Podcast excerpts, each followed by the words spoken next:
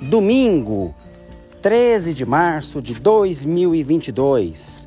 Momento de descanso e de história. Episódio de hoje: O ramal do hipódromo.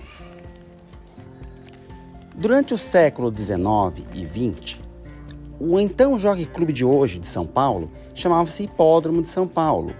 Ele não ficava na cidade de Jardim, mas sim no então bairro operário da Moca.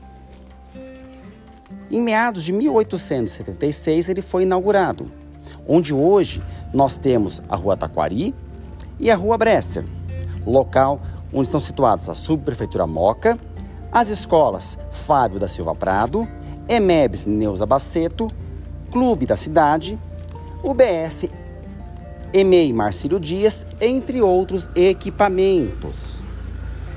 Logo em seguida da inauguração do Hipódromo de São Paulo, local de corridas e reunião da alta sociedade, se fez um ramal de trem.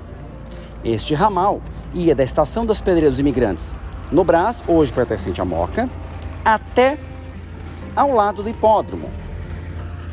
Essa estação funcionou durante muitos anos.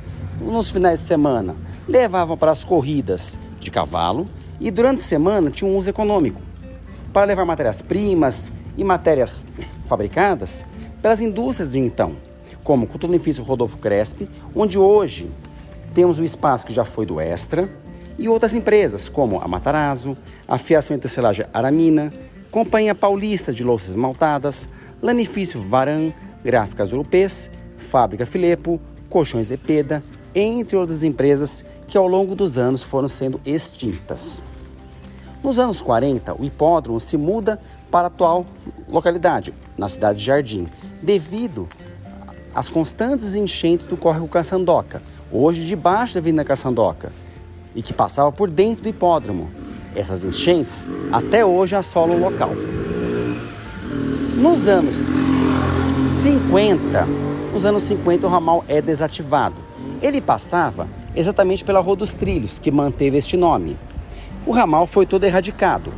E nos anos de 67 e 68 foi leiloado a área da antiga estação, que pertencia à Rede Ferroviária Federal. Atualmente, nesse local está o condomínio de Siena, esquinas da Rua do Trilho e Rua Bresser.